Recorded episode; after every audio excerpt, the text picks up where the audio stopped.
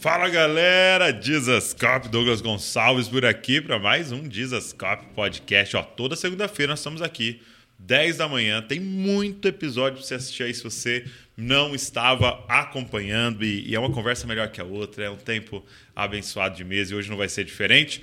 E olha, antes de a gente começar esse papo, aqui, é, eu quero dizer o seguinte: 2023 vai ter muita coisa boa aqui, muita conversa boa. Então, esteja com a gente aí toda segunda-feira, 10 horas da manhã, para um novo episódio. Também se inscreve no canal, já deixa um comentário aí, já curte esse vídeo que é, a plataforma divulga ainda mais os vídeos para você estar tá com a gente sempre aí todas as semanas. Vamos embora para a conversa de hoje? Então vamos. Está começando o podcast Jesus Cop a revolução das cópias de Jesus. Meu amigo, finalmente, hein? Finalmente. Finalmente, Davi Hiker. Maravilha. David Prazer. Hiker. David ou Davi, fica tudo, à vontade. Tem tudo. É quase Douglas. Cara, obrigado por você estar aqui. Muito Prazer. bom. Prazer é meu, enorme. Para você que está nos ouvindo, a terceira vez que a gente marca, né? É isso aí. As duas primeiras, uma minha avó faleceu, infelizmente, a outra, a Val, não estava passando bem, bem no, no momento que a gente ia vocês estavam vindo para gravar, mas finalmente está aqui. E agora está perto aqui, né? Mudou para São Paulo? Mudamos para São Paulo, é verdade, cara. cara. Agora tá perto, vai ter que me aguentar. Se aparecer aí, você vai ter que abrir a porta. tá mais perto. Casa. É isso aí. E você, você mudou para trabalhar na presbiteriana?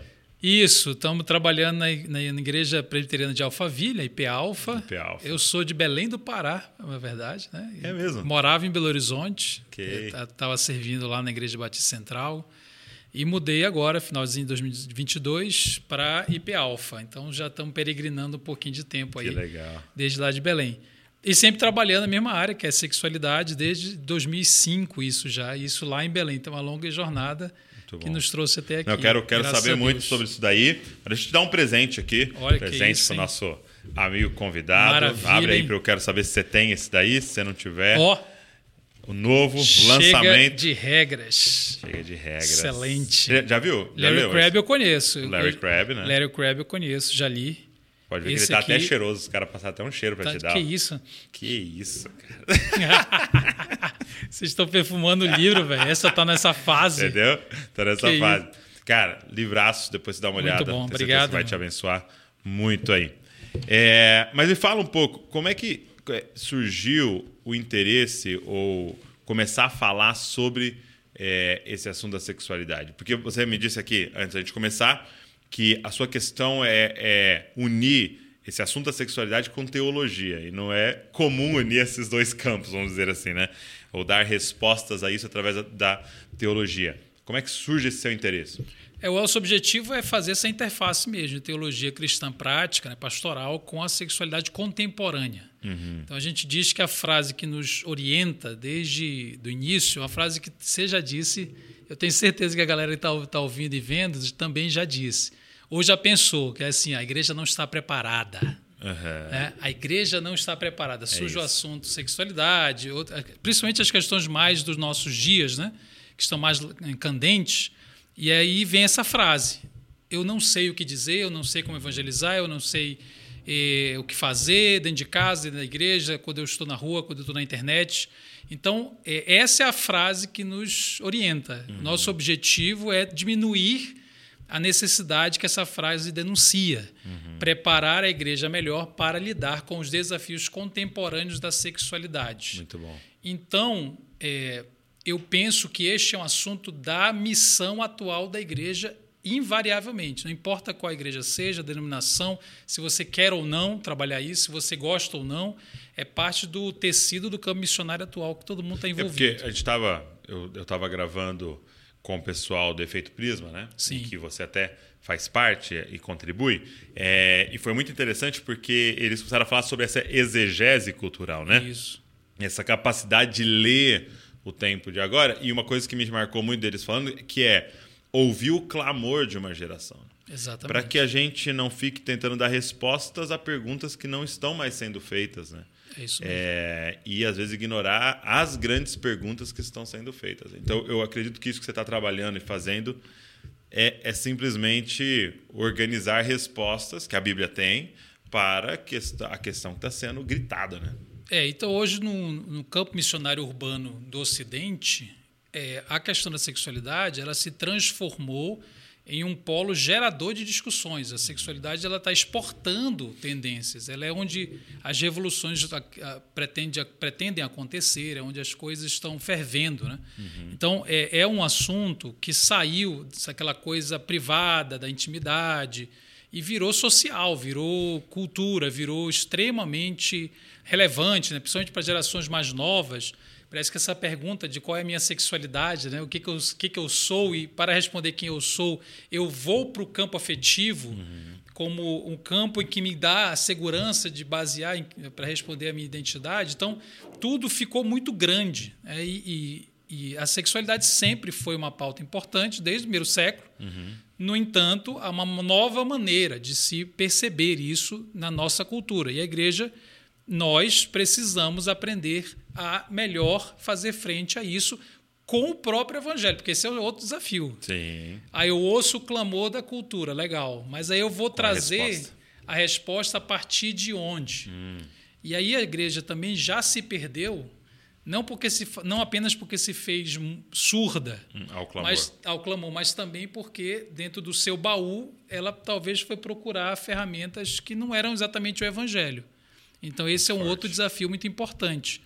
Eu não tenho uma nova ferramenta para apresentar. Uhum, uhum. Eu faço uma, uma metáfora interessante, que é assim, imagina que você é um lenhador, tem uma floresta e você usa um machado para cortar todas as, as, as, árvores que você encontra. Até que você encontra uma parece que isso é diferente, aí você olha para a sua ferramenta e fala assim, cara, não sei como usar, não sei como derrubar essa árvore. Uhum. Aí chega alguém e fala: Olha, tem uma nova ferramenta para você, porque essa árvore aí, a sua ferramenta não se aplica. O que eu faço não é isso. Eu não digo pastor assim, ah, tem um negócio chamado LGBT, sexualidade, e o evangelho que você tem, que você conhece, não ele não dá, não dá conta. A gente precisa acrescentar uma outra coisa, hum. uma nova ferramenta. Na verdade, o que, que eu entendo? É pegar esse machado e dar uma, dar uma molada, sabe? Sim. Quando você dá uma afiada nele. Uhum. E aí ele é afiado, melhor aplicado aquilo que você está com dificuldade, você vai entender que não é uma nova ferramenta. É o mesmo evangelho para todo mundo, do mesmo jeito, só que, claro, uma consciência de aplicação, de contextualização, uma sabedoria um pouco melhor para saber o que é e o que não é uma, as coisas, o que são as coisas, melhor, uhum, uhum. para saber melhor discernir o que está diante da gente, entende? Então, não é uma nova teologia, uhum. não é uma nova não sei o quê. É o evangelho melhor aplicado. Eu gosto muito de ouvir é, como é que é a origem dessas coisas. E, e, e como é que foi para você? Como é que você falou assim, cara, eu vou começar a estudar e me aprofundar no, no tema sexualidade? Essa pergunta é doida, porque, velho, assim, a galera acha ah. que se você atua nessa área, você então tem um testemunho, né? Sim, então sim. você viveu um monte de coisa na vida pessoal. E, uhum. e minha, minha história é um pouco é, decepcionante, eu diria. É mesmo? Primeiro porque assim, eu não, eu não tive uma grande visão, eu não tive um grande uhum. momento, não teve um raio né, do chamado que me atingiu. Eu, eu sou a terceira geração de pastores na minha uhum. família. É, fui criado na igreja é, vivi a minha vida completamente no padrão uhum. ali. Casei que igreja, com a igreja, igreja Batista. Batista. É, casei aos 21 anos, 21. virgem com a primeira namorada, uhum. é, sem beijar na boca, porque era negócio. Era o auge da, de 2005, 2006 que eu casei, né? Uhum. Eu não sei, eu não digo que fiz corte, uhum. porque eu não sei o que o pessoal entende por corte. Cada Entendi. um entende uma coisa. sei que a gente não beijava na boca porque escolheu assim, mas eu não prego isso como doutrina. Tipo sim, assim, sim. tem de fazer assim, entendeu? Então a gente viveu isso, é, casei desse jeito é heterossexual, branco, gordo. Tipo, eu, eu falo, cara, é quase um fascista, né, velho? Eu tô, tô zoando, pelo ah, amor tá, de Deus. Beleza. Tem que tirar essa parte. E aí o, é, eu. Ele não aguenta. eu não dou conta, velho. É, e aí o que acontece? Eu tava na igreja fazendo o que tinha para fazer, velho. Entendi. Eu era músico. Eu tocava, pregava e tinha um chamado missionário pastoral aos 17 anos. E o seu anos. pai era pastor da igreja? Ah, os meus pais, na época, quando eu tinha adolescente, eles ainda não eram, tá. depois tá. se tornaram. Mas eram líderes muito influentes então, na igreja. Você era Aliás, totalmente envolvido ali. É, é, porque minha mãe se tornou pastora antes do meu pai, uhum. a igreja é uma longa história Ok. isso aí. Meu pai é médico também. Entendi. E então, é, entre ser pastor e ser líder na igreja, a gente estava lá. E eu tinha um chamado missionário pastoral muito cedo. É, fui fazer música porque eu fazia na igreja, sou formado em música e teologia. Você chegou a estudar música. Estudei né? porque eu pensei que era isso que eu ia fazer, né? Quer dizer, Deus atrapalhou o negócio aí não, não virei músico, workshop mais um. Né? Também não precisava, né? Já tem um monte, né? Tem bastante. E aí, cara, eu pensei que ia ser isso, entendeu? É, é, pregar, cantar tal. Até que um dia eu é, percebi que não aguentava mais culto. Eu tava, eu tava, eu tava muito mal. Eu até, cara, eu não aguento mais esse negócio, velho. Eu ia pra igreja todo domingo, toda semana, aquele culto da semana que tem pouca gente, você senta na bateria depois do louvor. Fala assim, caramba, mais um culto, eu não dou mais conta. E o culto tava maravilhoso, era eu o problema, né? E aí eu falei, cara, eu preciso sair das quatro paredes. Eu dei essa frase. Eu não aguento mais ouvir essa frase. É na, que na nossa geração a gente ouviu Mas muito foi a essa frase frase. que- foi, é, foi. Sal fora do. Saia das quatro paredes. Saia. Aí eu fui e resolvi fazer o quê? Uma coisa muito original que ninguém nunca fez. É, sopa para morador de rua. Entendi. Mendigo. Você Pessoa em situação de, rua. Morador de rua tá errado. Aí eu não, eu falei, vou levar sopa. Foi isso, cara. É muito deprimente a história, assim. É muito decepcionante. É, Aí a gente chegou lá e sexta-feira, porque tem que ser sexta, né?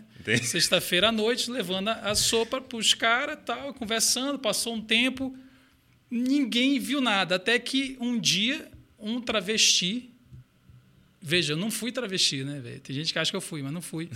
É, um travesti, sem que a gente fizesse nada, ele olhou para o nosso grupo e falou assim: não tem para a gente também não a sopa, o café, ou sei lá o que que era. Véi, daí começou o ministério. É mesmo. Eu, ti- eu, eu tô tipo, é, é, é sério, é assim, eu, eu, a gente olhou para aquele ser humano e falou assim, por que não? E começou a compartilhar. Só que a gente voltava no mesmo lugar toda semana, Ok. porque a ideia era criar uma, um relacionamento com a galera que estava na rua. Não era tipo só ir lá entregar um negócio e ir embora. Então era vamos, vamos criar uma amizade, um relacionamento, tentar ajudar tal. E aí foi a mesma coisa com esse grupo de travestis que estavam ali em zona de prostituição. Descobrimos três coisas. Primeira, a maioria era de, de background cristão. Sim. É, estavam ali. Segundo, é, se eles tentassem ir para as nossas igrejas, teríamos muita dificuldade. Por quê? Porque a igreja não está preparada. Né? E terceiro lugar, é, nós sabíamos quase nada sobre aquilo. Então, eu digo sempre, o que me inspirou foi a minha ignorância. A minha ignorância me inspirou.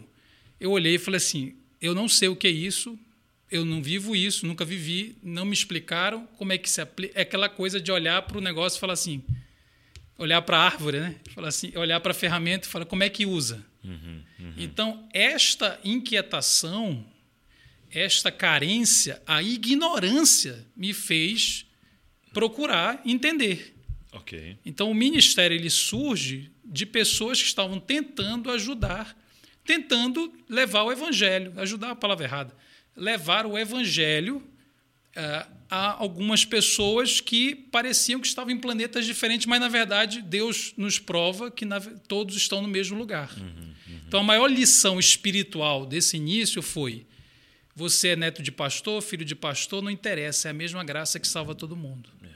É o mesmo evangelho que salva todo mundo. É claro que quem vive o testemunho específico vai ter certas autoridades que o outro não vai ter, é lógico, isso é muito bom, inclusive. No entanto, todo mundo, embora viva uma, uma jornada diferente, todos carecem do mesmo evangelho. Então, a nossa marca, diga- digamos, é essa. É, é a, é a ideia de que você não, não existem planetas diferentes. Tudo é, fruto Fosse da falar, mesma graça. É, todo mundo é um ex-pecador condenado. É, mesmo que se órfão. nasceu na igreja, É, mesmo que, exato. Foi criado, assim, mesmo seja virgem, É. mesmo heterossexual, mesmo que for, não existe ninguém com um currículo sexual moral que impressione a Deus Sim. ou que te coloque em outro lugar que não seja um carente da graça. Muito bom. E, cara, você- essa, você brincou, né, de ser uma história chata. Na verdade, é a história mais incrível. Por quê? Sim, de verdade. Porque gera uma identificação grandiosa. Porque se eu estou diante de um ex-travesti, e a maioria das pessoas que vão estar nos ouvindo não são ex-travesti, vão Sim. pensar, não, ele tem esse ministério, fala sobre isso, porque né, olha o que aconteceu com ele, blá, blá, blá. Entendeu? Agora, isso que você está me dizendo é 90% das pessoas de que se deparam com demandas ao seu redor. Exatamente. Né? E, e demandas num dia comum de entregar sopa, entendeu? Num ministério comum, numa igreja comum, nada de extraordinário, sem raio, sem nada, que é o que acontece com a gente, né? É. É, teve, tava assistindo é, o The Chosen, né? Sim. The Chosen, e agora saiu uma, a temporada nova. E aí Jesus faz aquela reunião com eles para enviá-los de dois em dois, né? E aí Jesus fala assim: olha, então a partir de agora, vocês vão é, poder curar e expulsar demônio, tô dando autoridade para vocês. E eles tinham visto Jesus fazendo, né? Sim. Coisa extraordinária tal. E eles, eu tal. Aí, se eu não me engano, é Natanael. Acho que é, acho que é Natanael. Ele fala assim: é, a, gente, a partir de agora a gente vai curar? Vai. Ele falou assim, mas não estou sentindo nada. né? E Não aí tá- Jesus fala, cara, não é sobre sentir. É É isso sobre aí. você crer naquilo que eu tô falando. Então, é- e é isso, né, cara? A gente fica esperando raio, as coisas, e o nosso ministério já está na nossa frente. Né? E outra coisa interessante que eu percebi, aliás, isso é uma das coisas que Deus me comunicou. Eu, eu uso pouco essa expressão, mas é uma coisa que eu entendi de Deus recentemente. Eu vou muito à igreja e falo muito de questões do tipo: ah, a pessoa tem atração homossexual, o que que faz? É, a pessoa tem trejeito. E eu percebi um, um detalhe interessante. O fato de eu não ter vivido tudo isso quando a pessoa me ouve, ela, ela sabe que eu não estou falando aquilo para me defender. Eu não inventei uma teoria para que as pessoas me Para aceitem. encaixar Para me encaixar, porque eu tenho uma questão e eu quero que as pessoas engulam essa questão. Então eu estou me defendendo.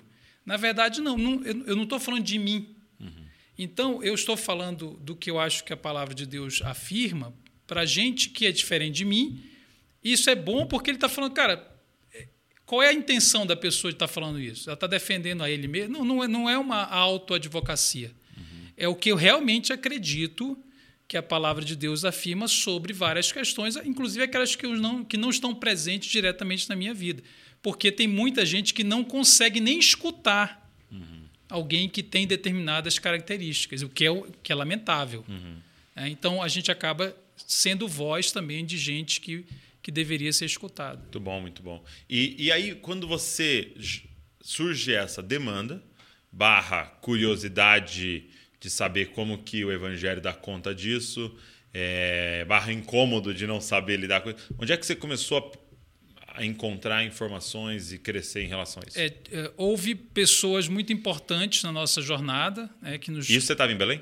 Eu estava em Belém, isso foi em 2005, eu tinha 20 anos, casei com 21 e fomos atrás de entender onde é que tinha treinamento, capacitação nessa área e praticamente só tinha um lugar, que era, era um- uma instituição chamada Jesus Brasil, ela era comandada na época por uma junta e tinha um, eu vou citar o nome do Vili, é, o Vili Torrezinha é um cara que nos ajudou muito, acho que ele é, o- é uma referência no Brasil até hoje, embora ele não Legal. seja tão conhecido, ele foi uma pessoa que ajudou a treinar e capacitar. Fui ao Canadá, eh, a gente fez um, eh, capacitações eh, neste ambiente dos ministérios que atuavam no Brasil nessa época. Eh, de novo, não são ministérios muito badalados, conhecidos, mas eles fizeram um trabalho muito interessante com erros e acertos. Então, a partir, eu diria, de quando? Vamos lá, 2010 em diante, 2012, houve uma, um, apro- a- a- um- uma um melhoramento, digamos assim, da um melhoramento progressivo que já era bom, tentando pegar o que já era bom e ah, desenvolver para que a gente tivesse uma linha de atuação ministerial, a gente que eu falo a rede, né, que, que existia, para que tivesse uma linha de atuação ministerial que não fugisse do discipulado, que trouxesse a ênfase no discipulado cristão e não na teoria de eh, na, na terapia reparativa. Então, pensando na questão da sexualidade, principalmente da questão da homoafetividade, que não é só isso que a gente atua, né? Porque o nosso ministério não fala só sobre a questão da homoafetividade, mas esse é um tema muito, muito importante. Então, esse tema era muito centralizado, era muito importante, e aí é, o Êxodo Brasil foi muito, muito, muito feliz nesse sentido de focar no discipulado cristão. Ok. Isso, isso nos diferenciou, digamos assim, de muitos movimentos similares no resto do mundo. Movimentos que tiveram muitos problemas. Então, eu louvo a Deus pela vida do Vili e outras pessoas, Andréa Vargas, você conhece, foram muito importantes para que o ministério ah, se mantivesse na sua missão, no seu objetivo de fazer discípulos, né? de, de levar a pessoa a conhecer a Cristo e não a conhecer a heterossexualidade como substituta de Cristo, Entendi, entendi. né? que é uma longa discussão Porque a importante. pergunta fica o que que é sucesso no final do processo, É, né? qual é o objetivo? Né? É, é. É casar e ter nove filhos? Ok. É ter atração hétero? O objetivo de me relacionar com Deus é adquirir determinado afeto? Eu vou para Deus para que Deus me case, para que Deus me faça sentir de A, eu sinto A. Eu tenho que sentir B. Uhum. Quando eu sentir B, aí eu serei, eu estarei redimido, eu estarei Uhum. pronto, chegarei lá, essa é a linha de chegada. Deus é o meio, É, Deus é o método. Aí não é o evangelho. é o que a Bíblia chama de idolatria, né? É, porque Deus não é um método para o meu eu aperfeiçoado. Deus é o alvo da minha espiritualidade É toda. É, O meio, o alvo e o início. né? É, Deus é. tudo e ele não pode se transformar num método de heterossexualização. Aí você fala assim, poxa, mas a Bíblia não afirma, a Bíblia não afirma que Deus criou um homem para se relacionar com uma mulher no casamento? Sim, a Bíblia afirma isto. Né? Isso é o que a Bíblia diz. Então, gente- eu não estou discutindo isso. Eu estou discutindo é diante da, da- do, diante de alguém que está buscando a igreja, que tem afetos, atrações X, Y, Z, não importa qual é a atração que ele está trazendo, é homo, hétero, bi, diante dele, o que que eu estou propondo para ele? Estou propondo, o que que Jesus, vamos colocar assim, o que Jesus propõe para ele? Propõe que ele case e que ele tenha filhos? Não, ele propõe o evangelho. O evangelho é conhecer a Deus que te salvou, já te salvou, que te deu uma nova identidade em Cristo, que te faz filho dele. E isso te, te produz uma completude, uma satisfação tão grande que o resto, É resto. o resto é resto. Então, se vai casar ou não. Eu não estou dizendo que não vai casar, eu estou dizendo sim. que eu não estou aqui para casar ninguém. Aham. Porque a gente pode cair no que a gente chama de falsos medidores de conversão. Uau, uau, entendi. Falsos medidores de conversão. É que a pessoa enfatiza a sexualidade como. ah, o, ele coloca melhor. A pessoa coloca o termômetro da, da, da, da conversão na sexualidade. Ou nos Incrível. afetos, na atração. E é muito doido porque é o que a gente critica veemente, por exemplo, uma teologia da prosperidade, É a mesma que coisa. colocou o marco numa Isso. prosperidade financeira e aí não tá errado, isso aí é um absurdo. E pode estar fazendo exatamente a mesma coisa com. É, isso é muito sério. Você, você foi no, no lugar. Porque é, onde você colocar o termômetro, é, vai ter um poder, vai definir toda a tua fé. Sua Se oração, você sua colocar, busca, eu só serei realmente filho de Deus, eu só serei pleno, liberto, falar o que a gente usa muito, né? Quando eu sentir atração pelo sexo oposto, quando eu casar, quando eu tiver filhos, se aí está o termômetro, logo você vai buscar esse Deus. Você vai buscar esse. Se a pessoa, você chega com a pessoa e fala assim, você está orando por quê? Estou orando porque se eu, me disseram que se eu orar muito, eu sou liberto. Eu, eu vou chegar lá.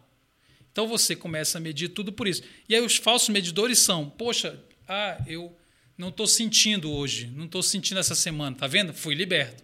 Aí passa um ano, senti de novo, não estou mais liberto. Tô preso de novo. Estou preso de novo. Ah, é, fica tudo numa montanha russa. Por quê? Fica numa Maria movediça, porque afeto, meu amigo. Afeto é uma coisa que você, na verdade, afeto você não decide ter, você decide o que faz com ele. Uau. Você decide o que faz com ele. Nós não somos reféns dos afetos. No entanto, como seres afetivos caídos, temos afetos que apontam para coisas que Deus não aprova. Todos nós. Não importa o tipo de atração que tenhamos. Todos convivem com afetos e atrações sexuais que apontam para coisas que Deus não aprova. E uma pessoa liberta não é uma pessoa que não convive com atrações É que não sente. que apontam para coisas que Deus não aprova. É uma pessoa que não é mais definida em quem ela é e o que ela faz a partir dos seus afetos. Isso Muito é uma bom. pessoa liberta. Muito bom. Porque senão o liberto seria um, alguém que suprimiu a sua sexualidade, ele deixou de ter sexualidade. E Deus não vai nos reprimir e nos tornar assexuados, ele vai nos redimir, que é subjugar a Cristo os nossos afetos, embora eles ain- ain- ainda existam. Então isso é muito Entendi. importante. Por, por isso, então, que todo o trabalho de vocês foi centralizar no discipulado. No discipulado. E não simplesmente numa uma terapia que resolve uma partezinha da vida da pessoa. Exatamente. Porque a gente entende que a sexualidade nunca é o maior problema. Ok. Nunca. Ok. O indivíduo, qualquer que seja ele, sempre tem um problema maior. Ele está morto nos seus delitos e pecados. Não interessa quais são os delitos e pecados, quais são os, os tipos. Ele está morto. E Jesus veio resolver esta morte, veio dar vida. Uma, e- esse é o maior problema. E qual é a marca principal desta morte? É a independência completa de Deus. Então, quando eu vejo, por exemplo, alguns pais nos procuram e falam assim: olha, minha filha, há 15 anos, foi, cri- foi criada na igreja, chegou e disse que está namorando uma menina. O pai está muito preocupado, é, ele, ele entende que a sexualidade é o maior problema da filha.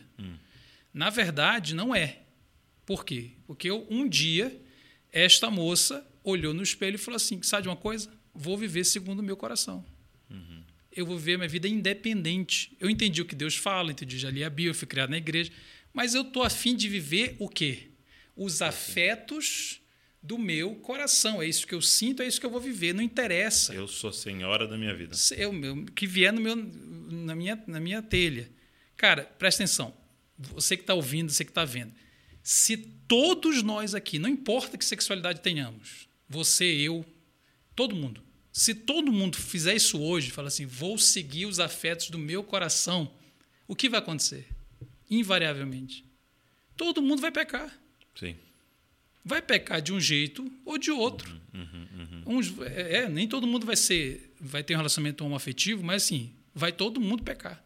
Porque o, o buraco é esse, quer dizer, é lá no, é no porão do coração que está dizendo assim: eu me basto, eu me lidero, eu, eu, eu seguindo o meu coração, serei feliz. E se eu seguir a Cristo, eu tenho de entregar esse caminho do coração, e vai que Cristo não me torna feliz. Eu confio mais ni- no- nos meus É, é afetos. um problema sempre de fé e confiança. Né? É, em quem você. E, e é uma, e é uma desconfiança se Deus é bom de verdade. Né? É, o jovem Porque rico. eu vou me né? abandonar a ele, ele não vai dar conta de me fazer feliz. Exatamente, Eu eu tenho do- que fazer no meu braço. O jovem rico, ele não é só dinheiro. Claro, ele está falando de dinheiro, mas está falando do amor do coração dele. Eu falo assim que é um projeto de felicidade. Cara, ele tem que entregar todo o futuro dele, toda a estabilidade dele, tudo que daria para ele um caminho confortável. E Jesus está diante dele falando assim: entrega tudo e me segue. Ele faz a conta e fala assim: caramba, mas isso não é injusto? Porque vai que ele não dá conta de me realizar. Eu não vou. A pessoa fala muito comigo assim, né? Eu não vou poder casar com quem eu quero. Com a pessoa com quem eu quero. Poxa, mas o hétero casa com quem ele quer. Pô, legal, é verdade. Só que o, o fato do hétero casar com uma pessoa do sexo oposto e isso realizar, se ele também colocar a realização da vida dele nisso, ele vai descobrir que isso também é vaidade. Que isso também é vapor. Então, é muito difícil mesmo. Veja, não é aderir à heterossexualidade, é aderir ao senhorio de Cristo. Uau. E não é fácil mesmo, não. Não é fácil para ninguém. Você abrir mão desse projeto de felicidade que tem tudo, só não tem Cristo. Sim. E aí é, é, eu, eu brinco falando assim, como se o jovem rico fizesse, fizesse, falasse, né? Cara, eu tenho muito a perder. Você falar com um cara que tem 1,50 na conta e falar assim, me entrega tudo, depois fala, me segue. Ele fala, faz o Pix, né? Agora. Vai, onde é, qual é o Pix? Aceita as Pix, né? E, e, e aí, não, mas eu tenho muito a perder. Eu vou perder minha vida toda, é por isso que é perder a vida toda para encontrar. E aquele que tenta salvar a vida, perderá. E, é- e é muito doido você falar assim, né? Um pai procura né, em desespero porque a filha está namorando né, uma, Uma pessoa do outra mesmo sexo. menina. E aí talvez um pai pode te procurar é, para te contar um mega testemunho de que o filho decidiu ser médico, Sim.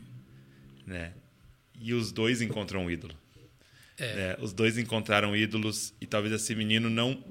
Esse cara não teve um encontro com Jesus e vai numa carreira agora colocar todas as fichas dele achando que felicidade é um diploma e tal. E a gente às vezes não consegue fazer esse discernimento, né? O que a gente quer é um bom filho, né? E não um filho de Deus, né? É isso mesmo. Que é. ama o Senhor acima de todas as coisas. E, e isso é muito difícil, né? E é só com uma clareza muito grande do Evangelho. Né? Esses dias eu, eu, eu tive que é, é ter uma conversa muito séria com o Davi, né? o meu filho de nove anos, né? e dizer para ele de forma muito clara: filho, no fim das contas, não importa tanto para o pai quais são as suas notas, qual é a carreira que você vai seguir. Para o pai importa se você ama o Senhor acima de todas as coisas.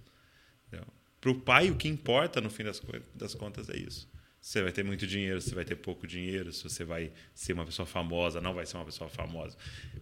Isso, no fim das contas, pouco importa. Sim. Se primeiro você não ama o Senhor acima de todas as coisas. É isso que importa para o pai. Né? E deixar claro isso para os filhos é tão importante. É, às vezes não é exatamente o que importa no coração de muita gente. Sim. Às vezes, é isso é, acho que isso que deveria acontecer. Uhum. Só que na nossa convivência, na nossa experiência, o que acontece? A gente diz assim sempre, eu e minha esposa, né? a gente fala: é, todo pai e mãe tem um filho ideal na cabeça que nunca nasceu. E é muito difícil amar o filho real quando é. você não sepulta o filho ideal. É. Então, a gente já teve de fazer vários sepultamentos da idealização que os pais tinham dos filhos, principalmente os pais cristãos. Eu Muito idealizo forte, é. características, caminhos, afetos. E quando eu olho para a realidade, não bate. E isso é um sofrimento, porque beira. Não, beira não, é uma espécie de luto. Um luto, né? luto de uma realidade presumida. Eu presumia uma coisa e ela não existe. É muito difícil amar a realidade de um filho que não escolhe como eu queria que ele escolhesse, já na fase ali da adolescência da fase, e na fase adulta. A graça é para o real. Só que a gente às vezes fica muito apegado com o ideal, ou lamentando, né, com raiva, ou culpado, porque não aconteceu o que eu imaginei que ia acontecer. Eu nunca imaginei que isso fosse acontecer com meu filho. A minha filha chegar comigo e falar, uhum. ela foi criada na igreja. Então qual é a ação? É culpa, Uhum. A gente fez alguma coisa errado e é, é, raiva é uma espécie de eu não, eu não consigo lidar com esse real. E é isso, né? E, e tem um Deus, você não fez sua parte. Exatamente. Né? Ou eu não fiz o suficiente. Né? E a impotência de o que, que eu faço para isso desaparecer. Desaparecer. Só que eu não sou Deus, eu não tenho esse poder. E, e o Chega de Regras ele é muito forte nisso, porque o Larry Craig começa a trabalhar isso. O que, que você deseja mais? Que seu filho tenha um encontro com Deus ou que resolva essa demanda? Isso. E aí uma pergunta que me veio, eu lendo, né? Eu senti o Espírito perguntando, né? Que que você, quem você queria como filho? Exatamente. Pedro ou jovem rico? É isso mesmo. E muitos de nós têm o sonho da vida ter um jovem rico como filho. Tudo isso eu obedeço desde a minha juventude bem sucedido, deve ser formado é, e tal. Garantido no é, futuro. É, devia estar com o cabelinho na régua, tudo lindo ali na frente de Jesus. E Pedro. E o coração. Cara... é. E aí esse cara se torna o apóstolo, liderando a primeira igreja. E hoje eu leio uma carta de Pedro por causa do encontro com Jesus nessa fraqueza, né? E o outro fortão aos olhos humanos. Então, é, isso, é, isso é muito confrontador, né?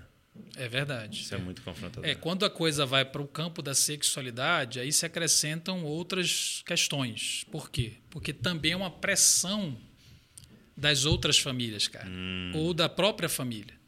Isso Entendi. é um assunto muito grave, muito sério. A, a igreja, às vezes, olha para essa circunstância e começa a culpar também. A igreja uhum. que eu falo as outras famílias, né? Sim, sim. A gente às vezes não entende que a pessoa precisa de ajuda, precisa de acolhimento, precisa de, de ser escutada. Não mais acusação.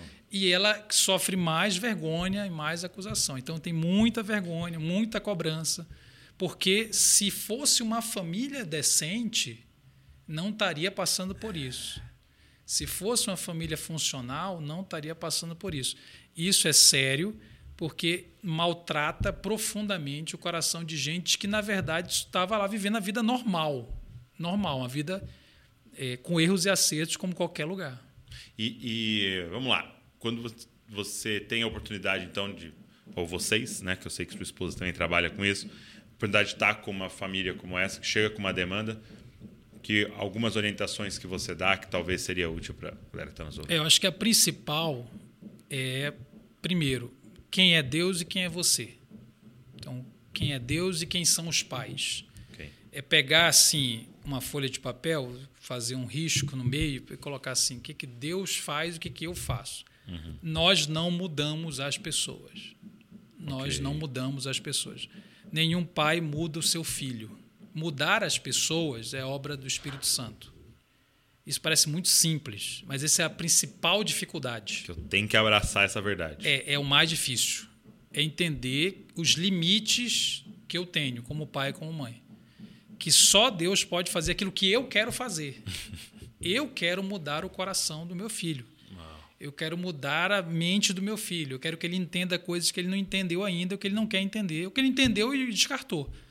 Só Deus pode fazer isso nós não somos capazes de mudar ninguém. Eu brinco sempre na, nas palestras que eu dou, eu falo assim, sabe o pink cérebro?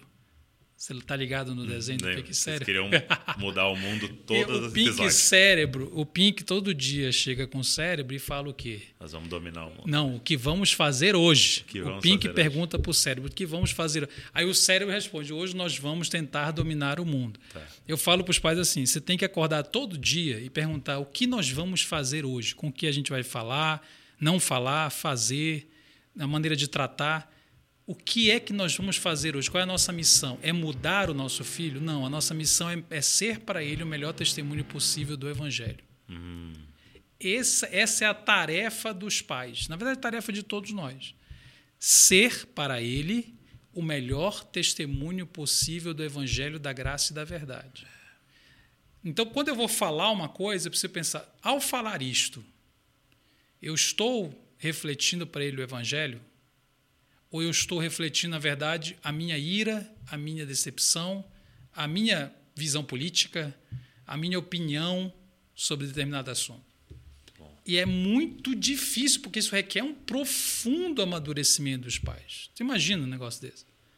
Então, você está diante de uma escola de como separar as suas emoções, não separar a palavra errada, mas como processar melhor as suas emoções, as suas opiniões com relação àquilo, para que isso não te faça incapaz de refletir o evangelho para aquela pessoa que você mais ama.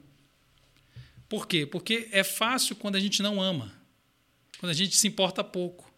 E a pessoa está se perdendo, a gente fala, fica triste, mas é. agora quando a gente ama e quer ver a pessoa salva, salva aqui no sentido de espiritual, de encontrar Jesus, né, nesse sentido, aí a coisa começa a ficar difícil aplicar. Então, qual é a, missão dos pais? É, o que que Deus vai cobrar da gente? Vai cobrar assim: você foi, você testemunhou o Evangelho hum.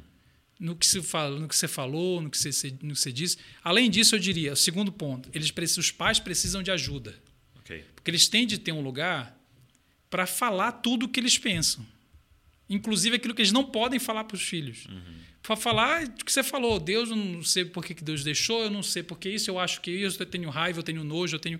Eu lembro de um pai que olhou para mim e falou assim: eu torturava homossexuais na Marinha. Isso, isso há muitos anos atrás.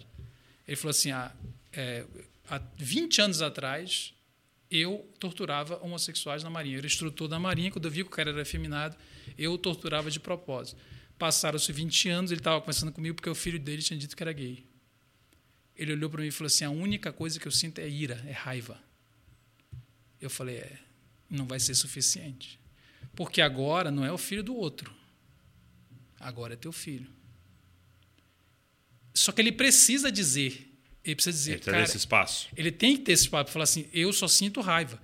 E alguém vai ter que escutar e vai falar assim: isto, a gente vai ter que desenvolver outras coisas. Eu estou falando de crente. A gente vai ter de entender o evangelho. Então, existem duas ignorâncias. A primeira é o que é homossexualidade?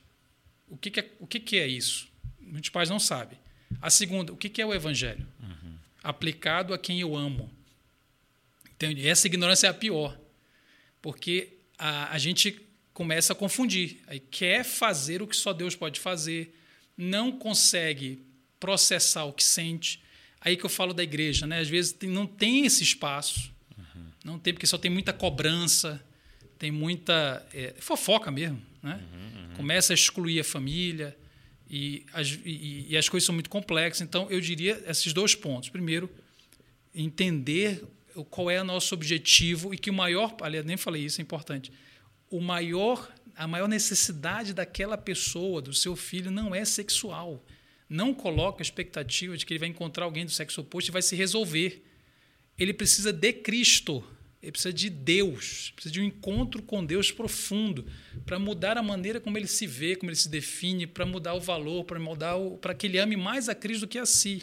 E é muito doido porque provavelmente, e você pode me confirmar, Nesse processo, você está dizendo para o pai que ele precisa de um encontro real com Jesus. É o pai, você, você está falando com a mãe que ela precisa é. de um encontro real. Porque você está dizendo, você precisa sair daqui e ser testemunha de alguém é. que encontrou o evangelho. Nesse processo, eles podem descobrir que eles nunca encontraram o evangelho. É verdade. Descobrir como isso é, é, é fácil teoricamente. Teoricamente. Mas quando é o filho pródigo dentro de casa, que, como na parábola, né?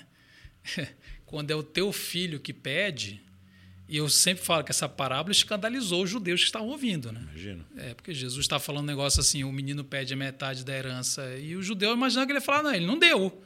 Não deu e é, excluiu é, de casa, é, deserdou e... Pegou uma vara de goiabeira escrita herança. Começou a dar no lombo. Né? Peraí que eu vou buscar a tua herança ali. Criativo. É, é fica aí que eu vou buscar a tua herança. Ali, já veio com a herança. Você tem uma cinta, velho, escrita herança. herança. Isso é uma boa dica, né, velho? Olha, dica de Zuscamp. Você quer imitar Jesus? pegue, pegue uma chinela, velho, escreve herança. herança. Quando o moleque fala assim, mãe, então, eu queria sair de casa. Peraí, irmão, vou trazer aqui. É. Então, aí, cara, eu falo assim, velho, se a gente fosse vizinho do, do, do, pai dos pródigos lá, né, a gente ia mandar um textão no Instagram, mano. Ia fazer um podcast. Ia ser mais, mais problemática de Key. É, ia falar assim, não, mas pô, olha, tem que o Brasil está desse jeito por causa disso, é. e a é. Petrobras, a gente ia falar Sim. muita coisa.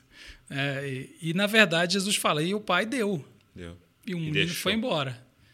E ele fica. Engraçado, né? porque o pai fica ali esperando. É. E essa, essa espera, ela é, é muito difícil, porque, caramba, é não fazer. É não fazer. É. O que, que é esperar? É. É, o que, que é? É confiar, né? Aí vem aquela voz, você está sendo passivo. Você está sendo, faz você tá sendo culpado, faz alguma coisa. Então, cara, eu acho assim, é, essa, essas são situações em que todo o evangelho que a gente diz que acredita, que é da graça, que a gente sabe, né? Quem uhum. convence é o Espírito Santo, é, o importante é Cristo. Tudo isso vem à tona, é testado. Uhum. Realmente é a graça realmente é o Espírito Santo? Eu, eu, eu sempre acreditei que, eram, que éramos nós que fazíamos. Uhum, uhum. Então, então, os pais precisam de muita ajuda nesse sentido para terem, uh, para descansarem em Deus, porque senão a pessoa não consegue viver. E uma, uma coisa muito forte nessa parábola é que esse pai é, ele prefere perder o filho por um período para tê-lo por completo, né? Sim. Do que insistir para o filho fazer um teatro dentro de casa. E tê-lo próximo, mas não ter o coração. Não ter o coração. Porque, é, dependendo da situação e da forma que a gente lida, a gente ensina os nossos filhos, principalmente a gente que está dentro da igreja, cresceu dentro da igreja, a hipocrisia, né? É, é, é mais uma aula de teatro para eu fazer você achar o que você quer, né? Deixa eu fingir aqui o que você quer, desse bom filho ideal que você criou, mas lá no interior eu não sou, né? E ele aceita a realidade do filho que ele tem para que a transformação seja verdadeira, né? E, e isso é muito desafiador. É, você usou uma palavra. Esperar, né? Você usou uma palavra aí muito interessante. É a tal da palavra aceitar. Essa é uma palavra problemática. É, nesse contexto, né? Por que, que é problemático? O que, que é aceitar, velho? O que é aceitar? Meu filho né, é, diz para mim, é, sou homossexual. O que, que significa aceitar? Eu, eu vou te dizer assim algumas camadas. Primeiro, as pessoas dizem: Eu não aceito isso na minha casa. Você já ouviu isso, né? Eu não aceito isso na minha família, eu não aceito. E eu, e, e eu não estou dizendo que todo mundo que fala isso quer dizer o que eu vou dizer. Mas uma boa parcela, na verdade, está negando a realidade. Uhum. O aceitar tem um tom de assim, não é possível, eu não, é, sabe, não uhum, quero ver. Uhum. Isto existe e eu simplesmente me nego a aceitar, a lidar com isto. A realidade. Entendi. Aí ele usa a palavra eu não aceito isso na minha casa. Ele está negando, é uma defesa. Uhum. Ele precisa superar isso, porque Deus não nos manda negar a realidade. Uhum. É de realidade difícil eu vou precisar ter um repertório maior, porque simplesmente negar, e tem muita gente em negação, muitos cristãos em negação, que não se interessam, não querem saber e vão dizer assim, não aceita, porque não, por quê? Porque eu não aceito. E essa é a primeira camada, digamos assim. Okay. Né? Então, é, não aceito porque não quero lidar com aquela realidade. Eu, e, e eu não, não entendo por que Deus me obriga a ter de lidar com essa realidade. A outra camada é eu não aceito, eu não aprovo. É uma espécie de aprovação. É, eu não consigo fornecer uma aprovação teológica, espiritual, bíblica com relação a este comportamento. Uhum. Só que o problema, a diferença dos, das questões ligadas à sexualidade contemporâneas é que o comportamento e os afetos estão todos mesclados na identidade as pessoas aprendem que elas são o que elas sentem. Uhum, uhum. É, o mundo hoje diz assim: você, para se definir, você tem que perguntar o que você está sentindo. Uhum. Então, é, é, muito difícil lidar isso na Bíblia, por quê? Porque quando você olha para a Bíblia e está falando de qualquer outro assunto, qualquer outro comportamento, até mesmo comportamentos sexuais, como, por exemplo, adultério. Uhum. Para a gente ficar na sexualidade para não comparar com coisa indevida, né? Então, é, um adultério é um comportamento. Eu sou uhum. casado, eu vou lá e adultério. Se alguém chega comigo e fala assim, oh, você tem que abandonar o adultério. Eu, eu lido com aquilo como alguma coisa que eu Externa, amo e é. que eu faço. Uhum. A questão é que as novas sexualidades, novas entre Mas aspas, ninguém, ninguém é, entende que nasceu, fala, eu sou um adúltero. Eu sou, é, é. Isso é que me constitui. Uhum. Isso é a uhum. base última do meu ser as, as, as novas visões de sexualidade dizem para mim, desde que ele é menino, desde que ele é criança, ele doutrina no seguinte sentido: você é a sua sexualidade, você é o, você é o resultado dos seus afetos, e se alguém tentar ameaçar os seus afetos, não está ameaçando algo que você faz, hum. ou que você gosta, ou que você quer. Então, está ameaçando o seu ser. Quando diz não aceito esse comportamento, a pessoa entende. Está lendo é. Não aceito quem você é, a sua pessoa. eu não entendo. É, porque ela está tudo mesclado. Né? É uhum. O que eu faço, o que eu sinto e quem eu sou. Uhum. Eu digo sempre que essa tríade é a tríade do discipulado. Né? A tríade do discipulado na área de sexualidade vai passar por esses três lugares: o que eu faço, os meus afetos e atrações e o quem eu sou. Uhum. Se isso não estiver muito bem separado, a gente nunca vai entender a Bíblia. Nunca vai entender o que Deus fala. Porque a Bíblia separa. A Bíblia, quando fala de homossexualidade, fala do comportamento, da prática homoafetiva. Ela não está falando do sujeito, tipo assim, esse, esse sujeito ontologicamente, o ser uhum. desse sujeito não herdará o reino, é quem pratica. Uhum. Né? Então ela está falando de práticas, inclusive os termos levíticos, os termos que Paulo usa, descrevem ações. Uhum. Como homem, como mulher, não te deitarás com outro homem. Olha, olha que interessante. Uhum. É a descrição de um ato. Então, na cultura contemporânea, você, é, na verdade, não, não tem é, é, quem você é. Uhum. E aí o adolescente ele entra em crise, porque assim, ele é ensinado para ele assim: você é o que você sente, e se você não der vazão ao que você sente, você nunca será uma pessoa autêntica. Uhum. E feliz. Né? E feliz. Então, você precisa dar, viver tudo que seu coração produz com afeto e atração para ser alguém autêntico e feliz. E é por isso que ele confunde tudo. Ele confunde o que a Bíblia está falando de ato, ele transformou aquilo em identidade. E esse é o maior ato de adoração possível, é permitir que alguma coisa te defina. Hum. Qualquer coisa Qualquer coisa, por mais relevante que seja, porque eu não estou dizendo que não é relevante, claro que é. Mas qualquer coisa, por mais relevante que seja, se ocupa o lugar de definir quem você é, este é o maior ato possível de adoração. Ora, tem uma coisa maior que isso? Que algo passa a ser a base do seu ser inegociável? Ou seja, claramente esse algo, pode ser atração, pode ser um afeto, ele extrapolou o seu lugar.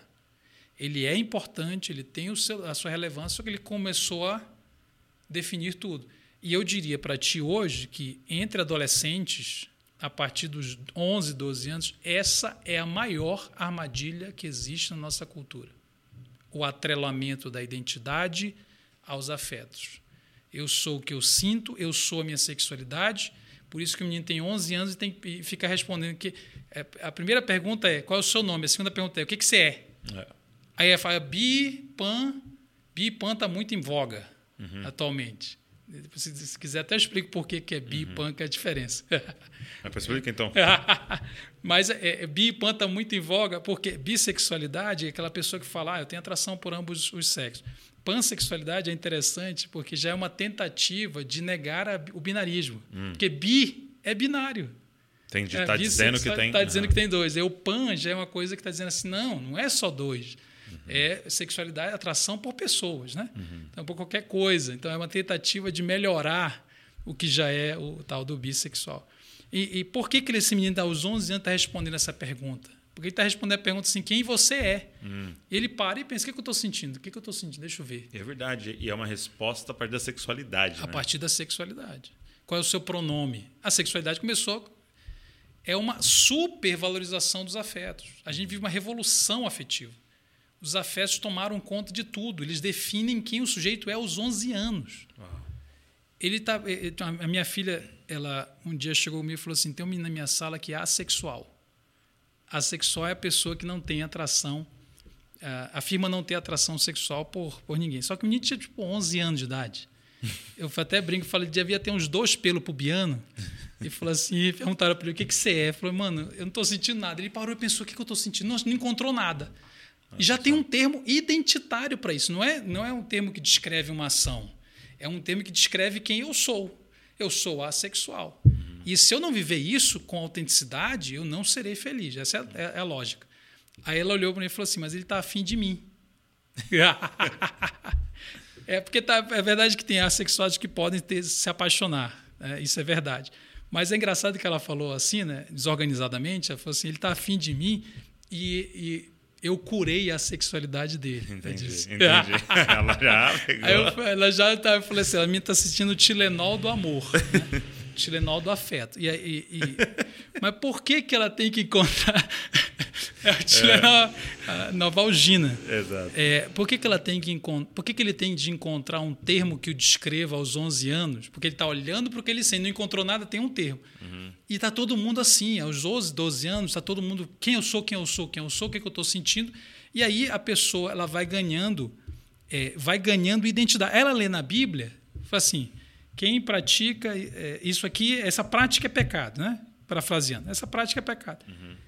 Ela está tá entendendo? Ela está entendendo que o texto não está se referindo ao que ela faz, ela está se referindo a ela. Uhum. Porque ela atrelou a identidade aos afetos. Só que essa é a primeira parte, tem a segunda parte. Quando ela chega na igreja, dizem para ela que se ela não deixar de sentir, ela também não é filha de Deus. Uhum, uhum. Lembra que a gente falou do termômetro? Sim. Então a igreja está fazendo a mesma coisa. Ela está dizendo para a pessoa: você só é liberta, filha, chegou lá quando você sentia A, agora sente B. Ou seja, a igreja, a igreja também está atrelando quem a pessoa é aos seus afetos. Isso é o problema. Este é o grande problema. Não, nós, Deus nos fornece uma identidade que está em Cristo. Ok. O que é o discipulado? É aprender a viver pelo que eu creio, independente do que eu sinto. Uhum. O justo viverá pela fé. fé. Gálatas 2,20.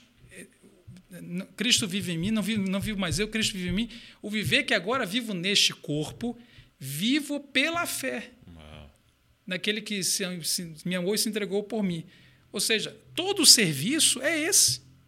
É pegar os afetos, olhar, olhar os afetos no olho e falar assim, cara, você existe, isso é real, ah, mas eu tenho atração pelo mesmo sexo. Ok, você tem atração pelo mesmo sexo. Você vai fazer o que com isso? Qual é o lugar que isso vai ocupar na sua vida? O mundo vai te dizer, isto é a sua essência, isso é a sua identidade. Essa é a doutrina do mundo. Uhum. A doutrina do evangelho é, não é negar que você sente. Não é dizer assim, finja que você não sente, viva como se você não sente, reprima tudo que você sente. É dizer, o que você sente, ok, existe. É uma característica sua? É uma característica sua. A gente pode discutir por que ela existe ou não. Você que agora está aí. A pergunta é... O que, que te define? O que te define qual é o lugar que isso vai ocupar na tua vida. Se isso ocupar o centro da sua identidade, aí Jesus não tem lugar. Porque Jesus precisa ser aquilo que baseia a sua identidade. Então, as pessoas aprendem a viver pelo que creem, convivendo com coisas que sentem. Só que o hétero também vive isso. Exato. Só que o hétero não acha que ele tem um problema de atração, velho. Uhum. Isso que eu fico meio assim nervoso às vezes. Porque eu falo nas igrejas, eu falo assim, cara, você está me ouvindo? Você, você, a maioria, você não tem atração pelo mesmo sexo. Legal. Deixa eu falar. Eu também não tenho. Você só vai entender o outro quando você entender você. Se você tem atração pelo sexo oposto, você também convive todos os dias com atrações que podem te levar a pecar. Isso é um fato da realidade. Porque o nosso instrumento afetivo ele está contaminado pelo pecado. Ele sempre vai apontar para uma coisa que deu na prova, é. que eu falei lá atrás. Uhum. Isso é consequência da realidade da queda.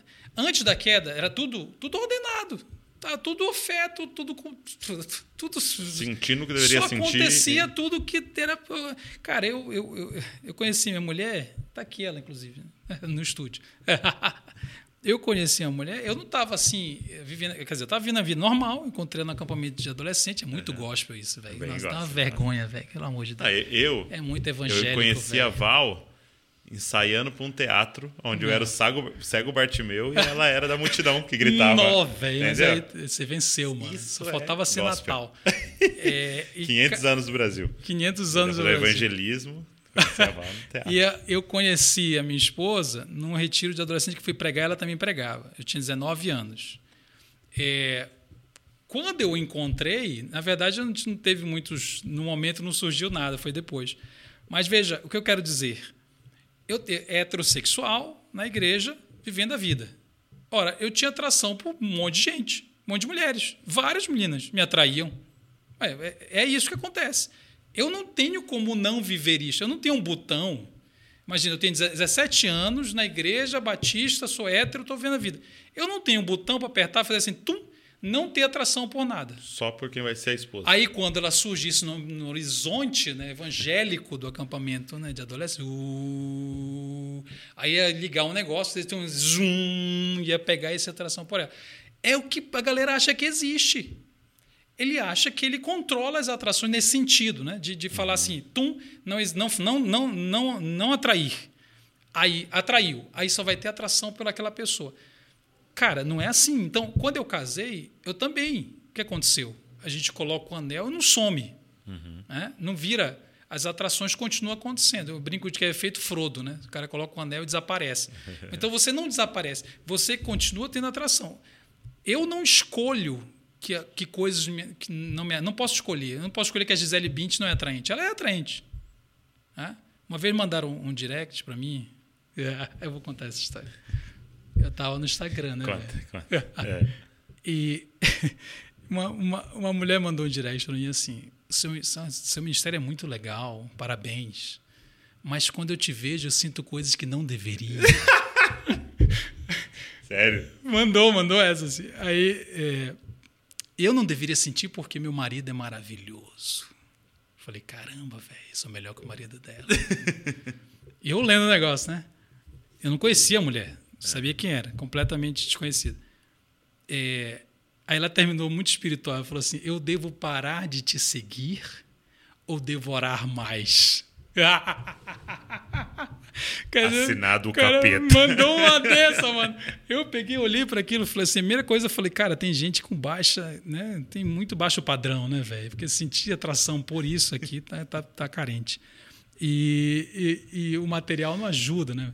E, e eu olhei para aquilo, eu ah, mostrei para minha esposa, quando eu encontrei, eu apaguei e bloqueei. Uhum. Então, se ela estiver ouvindo, valeu, né? Não posso, é, fez o que era para fazer. É, é, bloqueei e apaguei. O que eu, por que eu estou contando essa história? Porque ela usou uma frase muito interessante. Ela disse assim: Eu sinto coisas que não deveriam. E estou falando de heterossexualidade. Uhum. Irmão, quantos casamentos heterossexuais acabam por nossa incompetência diante das nossas atrações uhum. heterossexuais? Milhares. Ela tem uma questão de atração. A atração dela aponta para um lugar em em que o resultado daquilo é pecado. Uhum.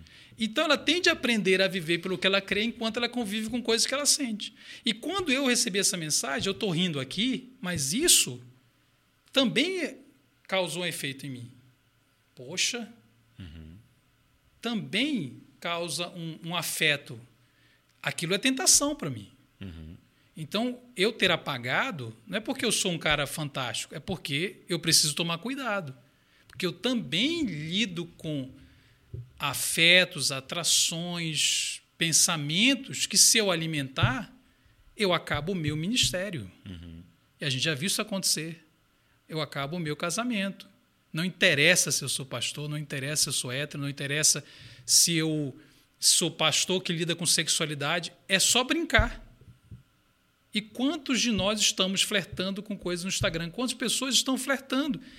heterossexuais. Ou seja, quando você entender você, você vai começar a ter um vislumbre do outro. Só que a diferença quando não é hétero é pior, por quê? Porque o, o hétero, pelo menos, ele tem esse espaço aqui uhum. e a uhum. gente riu. Sim. Você percebeu que a gente riu? Sim. A galera riu. Eu falo isso em igreja, todo mundo gargalha.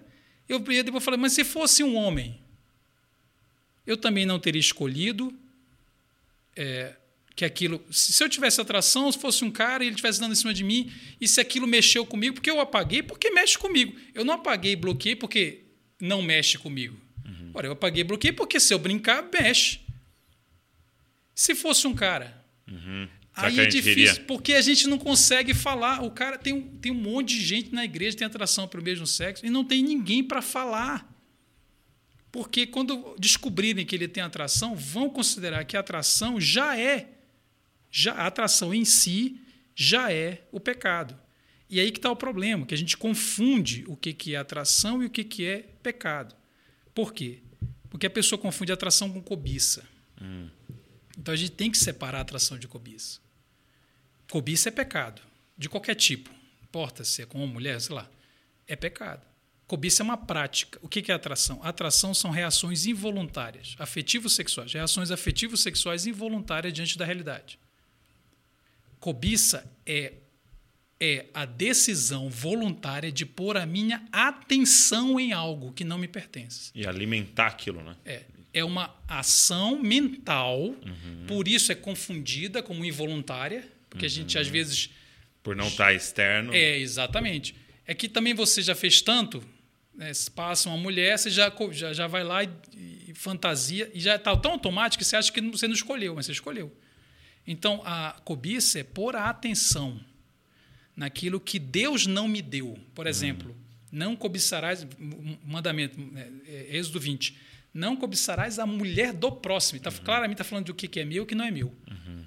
Por exemplo, Davi, né, quando Natan vai confrontá-lo, ele não conta histórias sobre sexo, ele conta histórias sobre o que era dele Nossa, e o que não era dele. Ele pega o, cara que pega a ovelha do vizinho. Uhum e mata, né, para alimentar os seus os visitantes. Então ele está falando o que, que é meu e o que não é meu. O que, que é cobiça? É o foco, a atenção naquilo que não me pertence, Deus não me deu. O que, que é o contrário de cobiça? É uma vida sem atração? Por exemplo, eu sou heterossexual, eu vivo cobiçando. Eu quero que Deus me mude. Eu quero ser transformado. O resultado vai ser uma vida sem atração heterossexual? Não, não faz sentido. Uhum, uhum. Eu não consigo ver mulher nenhuma na rua, em lugar nenhum no Instagram, na internet, no YouTube. Aí Deus me mudou. Ele me tornou o quê? Alguém que não tem atração? Não, não faz sentido. O que, é o contrário de cobiça? O contrário de cobiça é gratidão, porque gratidão é o foco naquilo que você tem. Hum. É o foco, a atenção e o desfrutar daquilo que Deus te deu. Isso é o contrário de cobiça. Se eu sou solteiro, eu vou precisar encontrar contentamento, felicidade, prazer no que me pertence. Deus Entendi. me deu. Eu casei, acrescentou uma outra coisa na minha vida, mas continua a mesma história. Eu preciso encontrar Porque, contentamento. porque você está dizendo que a cobiça tem sua origem nessa insatisfação no que Deus te deu naquele momento. Deus havia dado todo um jardim dito que uma árvore não podia, lá em Gênesis, certo? uhum. O que, que a serpente fez? Eva, o que, que a serpente levou Eva a fazer? Ela olhou para a única árvore proibida enquanto negligenciava Sim, todo. todas as outras. Então, é, é- não importa o quanto você tenha, Você se você não sempre- aprender a lidar com esse sentimento de insatisfação, essa mentira, né? De Isso. que algo me falta. né? Porque que aí eu tô lembrando de Paulo, né? Aprendi a estar contente. É, Davi, eu, eu, eu brinco muito satisfeito. com Davi, eu falo assim, Davi era uma pessoa espiritual, mas você não apresenta sua mulher para ele.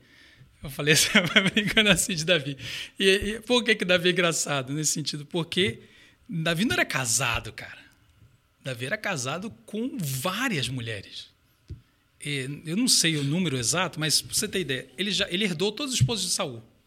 Quando ele assumiu o trono, todas as de Saul já eram dele e mais as que ele já tinha que ele teve depois, quando ele adultera. Então, Davi, Entendi. ele não tem um problema de não ter. É. Não interessa quanto você tenha. Não interessa. A cobiça é aquilo que vai dizer sempre assim: olha para aquilo que não é seu, porque o que você tem não é suficiente. É o seguinte, eu espero que você nunca mais veja. Mas se você for ver, você vai prometer para mim uma coisa: você vai fazer uma oração. A oração é assim: Jesus, eu estou indo lá ver pornô porque Jesus não é suficiente. Uau. Eu estou indo ali porque eu preciso de uma felicidade que em Jesus não existe. O que Jesus me deu não é suficiente para viver este dia que eu estou ansioso, que eu estou irado, que eu estou tribulado. Eu preciso de uma coisa que Ele não me deu, porque Deus não, deu, não nos deu a pornografia para ter felicidade, satisfação, consolo, alegria. Então, o que que é a cobiça? Cobiça é o foco voluntário naquilo que não é meu. Qual é a diferença disso para atração sexual? Atração sexual, irmão, você não escolhe. Ela existe. Ela acontece. Você escolhe o que faz com ela. Você não escolhe a atração que tem, você escolhe o que faz com ela. Você pode escolher submetê-la a Cristo ou você pode escolher vivê-la da sua maneira, na sua, na sua autenticidade. Muito bom. Nós falamos, lógico que a gente foi já entrando em várias É. outras coisas, né? Mas eu perguntei para você, o que, que você falaria para pais, né? É, agora, o que, que você falaria que você já não falou, ou talvez organizar para a galera, para quem está passando por isso? E aí, não sei se daria para você falar de uma forma um pouco mais geral, tanto quem está com conflitos em sua sexualidade, que está se expressando através de uma homoafetividade, mas também um vício em pornografia, é, quem está lidando com desafios nessa área, o que, que você orienta, assim, como que é a sua abordagem? É, a primeira coisa, e eu falo muito isso nas igrejas também, porque eu falo assim, gente, tem uma fala minha que é a mais importante do fim de semana. E ela não é a mais técnica, não é aquela que fala mais sobre sexualidade, assim, detalhando. A principal pergunta é quem a gente ama mais. Ok. Essa é uma- a, a- a mais, a mais importante. Tem dois tipos de sexualidade. Para o evangelho tem, existe dois tipos de sexualidade. Apenas dois. Não é homem hétero, não é homem mulher, não é casado e solteiro, não é jovem e velho, só são dois tipos. A primeira sexualidade é a administração dos meus afetos, dos meus desejos e do prazer, visando a glória do Criador. Ok.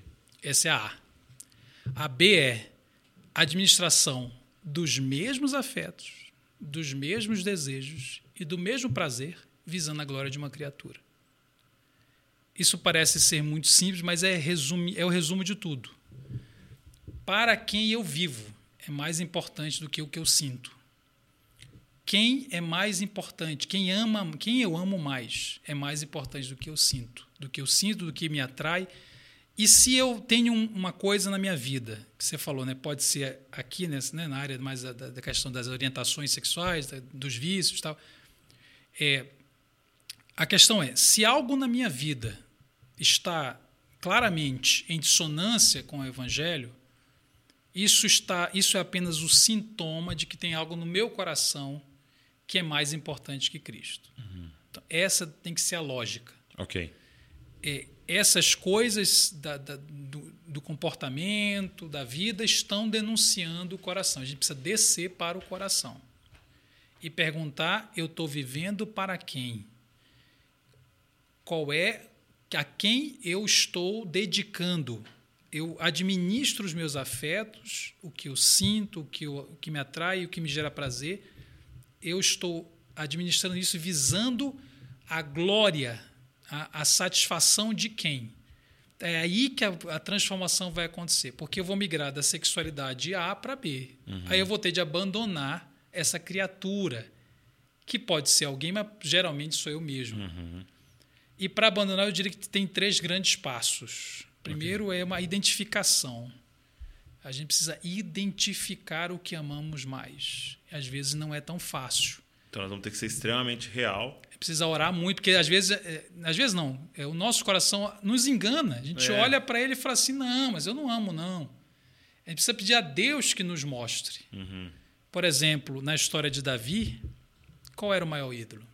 Alguém diria sexo. Uhum. Cara, com certeza não. Por quê? Porque Davi manda matar.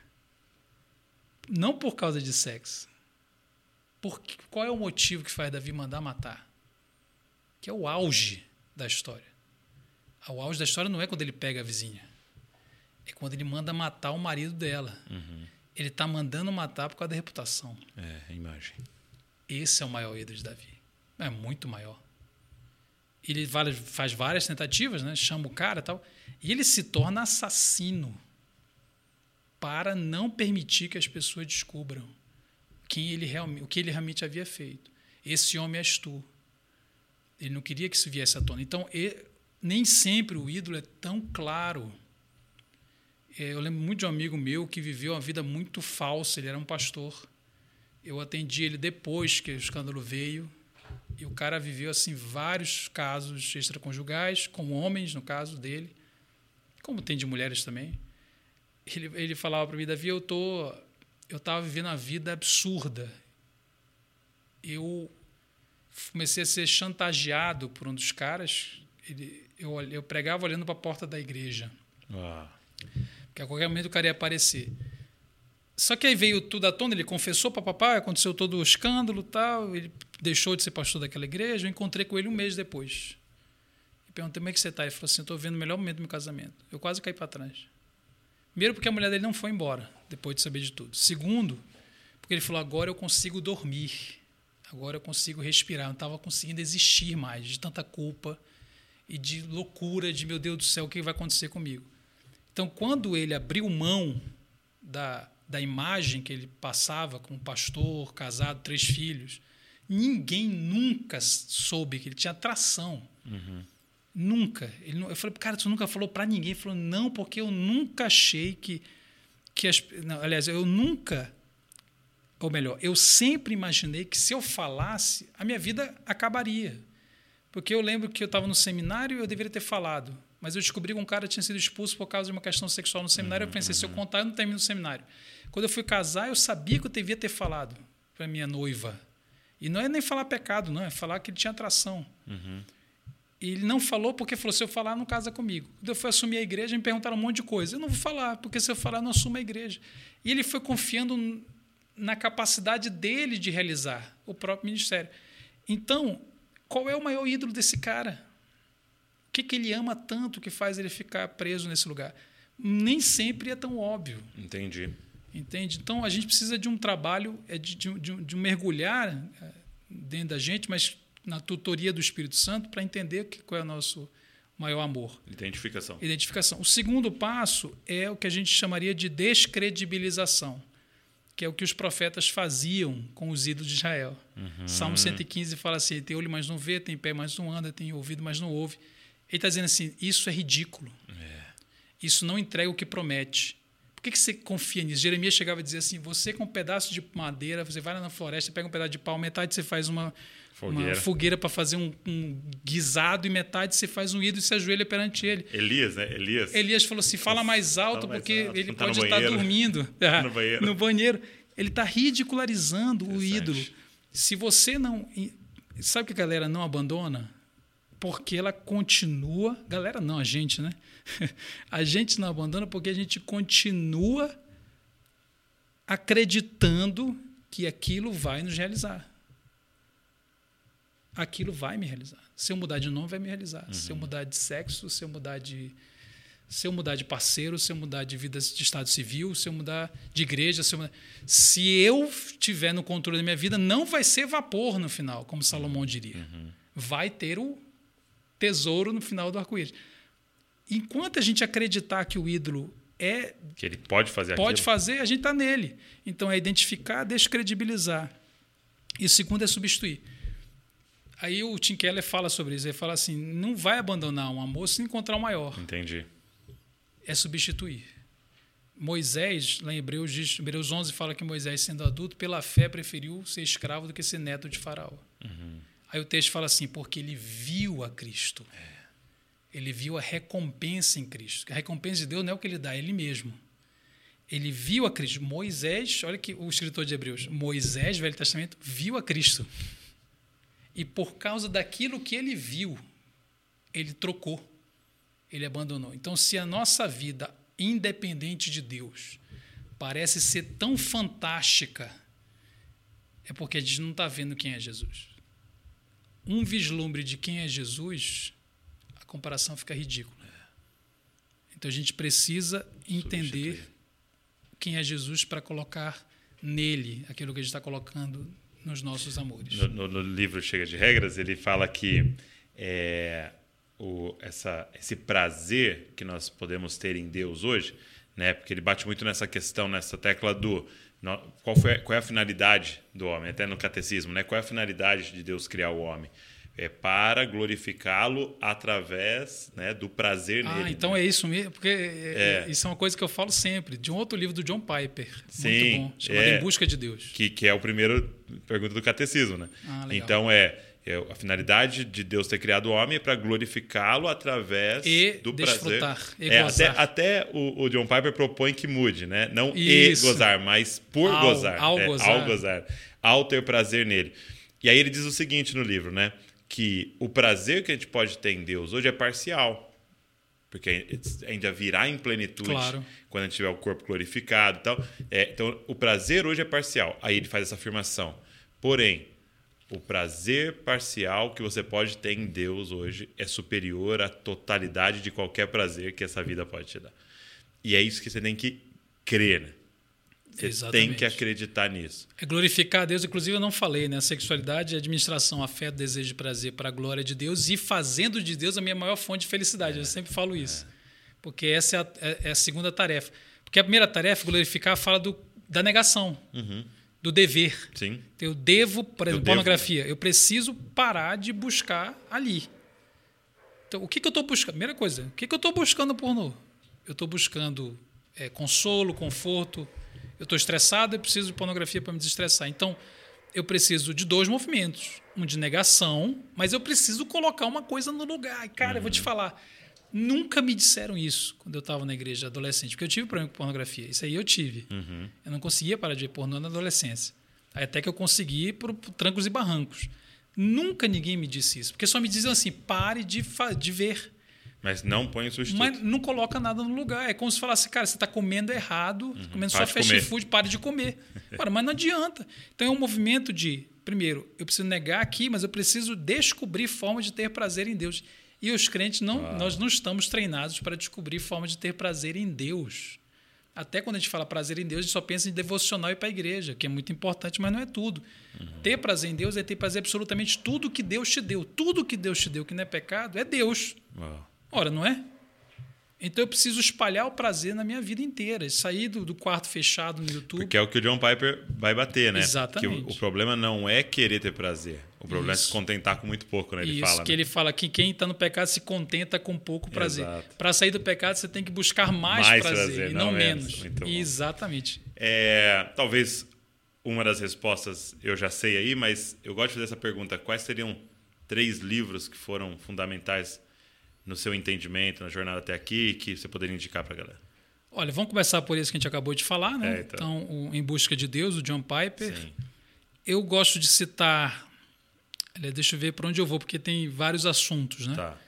Mas tem um, um que eu acho muito interessante e eu temo de que ele não está muito disponível atualmente. Mas ele não é muito antigo, não. É do Sam Albery. Um livro chamado Deus é contra os homossexuais. É uma pergunta. É uma pergunta. Deus é contra os homossexuais. Esse livro, para mim, é um livreto, inclusive ele é muito pequeno.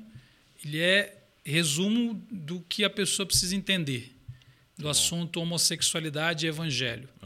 E o Sanalbre vai numa linha exatamente isso. Ele diz: olha, eu tenho atração por pessoas do mesmo sexo, mas não me defino a partir disto. Uhum. Então ele ele faz essa separação entre o quem eu sou, o que eu sinto e o que eu faço. Continua na teologia bíblica, né, que considera a prática. Aliás, a teologia que considera que qualquer prática que não é a união de uma mulher no casamento, para as escrituras, é considerado pecaminoso. Uhum. Ah, então, é, isso, deixar isso bem claro. É, o terceiro, eu vou citar um livro da, da Garota Gay Deus Bom, Uhum. que é um título muito intrigante, mas ele é fantástico. Ele é mais testemunhal. É, se você quem não conhece, vale muito a pena. Qual foi a editora que lançou? A editora, Foi eu estou em dúvida. Não. Não. é ou é fiel monergismo. É foi fiel, foi é fiel. Eu acho que o outro é monergismo, Uhum. o do, do Sanalberi, mas é fiel. São o, o, o do Sanalberi eu sei que tá não estava disponível quando eu procurei. Uhum. né? Não sei agora como é que tá. Mas é, são duas referências muito interessantes, muito, Muito bom. Poxa, meu amigo, obrigado. Obrigado por esse tempo aqui. enorme. Para a galera que está acompanhando, eu vou deixar aqui suas redes sociais, mas onde é que elas poderiam é, encontrar mais conteúdos, mais ajuda? Tem uma forma, vocês têm algum tipo de, de plataforma, de algo É, não, é? Instagram mesmo. Lá no Instagram, Ok. na, bio, na, na bio, tem um link que dá acesso a uma série de coisas. Legal. Tem alguns cursos. Ok. Eu tenho curso na área de para vencer a pornografia, chama Colírio Project, Ok. que é por um olhar sem pornografia. Ah, a gente está fazendo um curso agora, está aberto um que é para como e quando falar de sexualidade com crianças, Uau. que é um tema que a Incrível. minha esposa que trabalha, ela é especialista nessa área, que, que daí dá outro podcast. Vai Muito- acontecer que também, é então. muito importante, sem- mas não tem ideia da importância disso. É de como e quando falar de sexualidade com crianças. E são horas desse curso, ele é muito metodológico, ele indica bibliografia, indica atividades, responde as perguntas de crianças de 0 a 10 anos, como eu nasci, ah, como é que eu explico para a criança a nudez em família, inclusive, um monte de coisa. Toque nas áreas genitais, é, é- são assuntos muito importantes. Está lá na bio, então tem o colírio, tem o como e quando, falar de sexualidade com crianças, e também tem um para adolescentes chamado Trulli Trulli, que na verdade, na verdade, é, é um guia adolescente sobre o evangelho e as questões LGBT. É tanto para o adolescente quanto para pais e líderes de adolescente. Então, o Instagram, na bio, tem um link. E o Instagram, onde tem conteúdo todo dia, né? Stories e feed lá, tem muita coisa. É, você tá, tá trabalhando lá. Você tá trabalhando que eu tô de olho. É, a galera, os líderes adolescentes aqui fizeram o Trudy Trudy. Ah, legal, Muito que bom. Obrigado, meu amigo. Obrigado pela, por, cara, num sopão, ver uma demanda e decidir em Deus dedicar-se a isso, a um clamor da nossa geração. Obrigado pelo trabalho que você tem feito, é, por tudo que você tem é, doado em relação a isso, e que o Senhor continue dando sabedoria e discernimento para vocês continuarem nessa obra Valeu maravilhosa. demais. Prazer. Uma né? honra Uma honra é minha. tê-lo aqui. Obrigado você que ficou até o fim aqui ouvindo e eu tenho certeza que esse papo vai abençoar muitas pessoas. Então pega o link, cara, manda nos grupos aí, manda pra galera, para mais pessoas poder ter acesso a isso, ser abençoado, tá bom? Tira uma foto aí, põe no seu stories, é, divulgando, nos ajudando a espalhar a mensagem do evangelho. Porque o que a gente conversou aqui foi sobre o evangelho e como ele é suficiente, ele é resposta para as demandas da nossa vida. Que Deus continue abençoando você e não se esqueça, você é uma cópia de Jesus. Valeu.